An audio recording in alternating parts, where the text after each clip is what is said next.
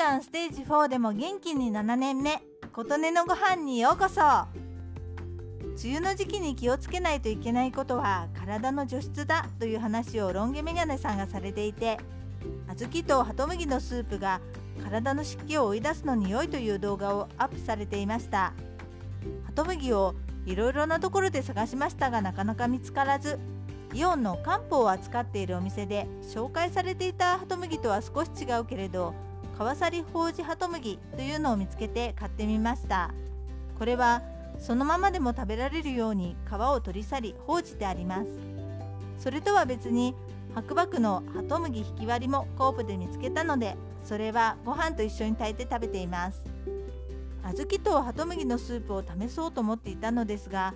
本来はそのスープのみを飲むものらしく煮た後の小豆とハトムギはどうするべきか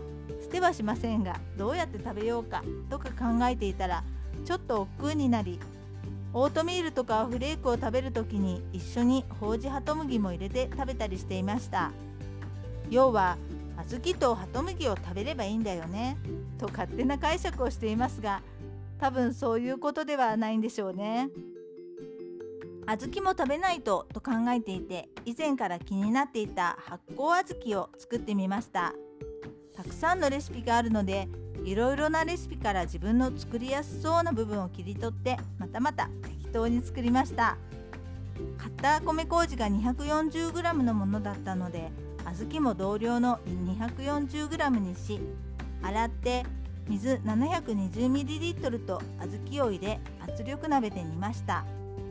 一度茹でこぼしてアク抜きをするレシピが多かったですが栄養が逃げるとか国産小豆はアクが少ないとかでアク抜き不要のレシピもあり私はアク抜きしませんでした。強火にして重りが揺れてから弱火で25分。火を止めてピンが下がるまで蒸らしました。ざるにあげて煮汁は取っておきました。炊飯器に60度ぐらいに冷ました小豆と米麹を入れて混ぜ煮汁を加えていくと私の使ったのが乾燥タイプの米麹だったからか煮汁を全部入れても硬い感じだったので水も適当に加えました。乾燥タイプの米麹を使う場合小豆をざるにあげる過程は必要なかったなと思いました。ちなみに小豆を60度ぐらいに冷ますのに温度計がないのでおかゆを60度ぐらいに冷ますには20分ぐらい放置するという記事を見つけ炊飯器に入れ替えてから20分ぐらい置いておきました。適当なゆるさになったら布布巾を2枚濡らして絞ったものを炊飯器の上にかけて炊飯器の蓋は閉めずに8から10時間ぐらい置いておくとのことで10時間ぐらい置いた方が甘みが増すみたいなので10時間置きました。2時間おきぐらいに混ぜて布巾を濡らしたりしました。途中小豆が硬くなるようなら水を足すそうですが私は最初かなり緩めにしておいたので水は足しませんでした。最後塩を小さじ4分の1杯程度混ぜて出来上がり。食べてみたらちゃんと甘くて美味しかったです。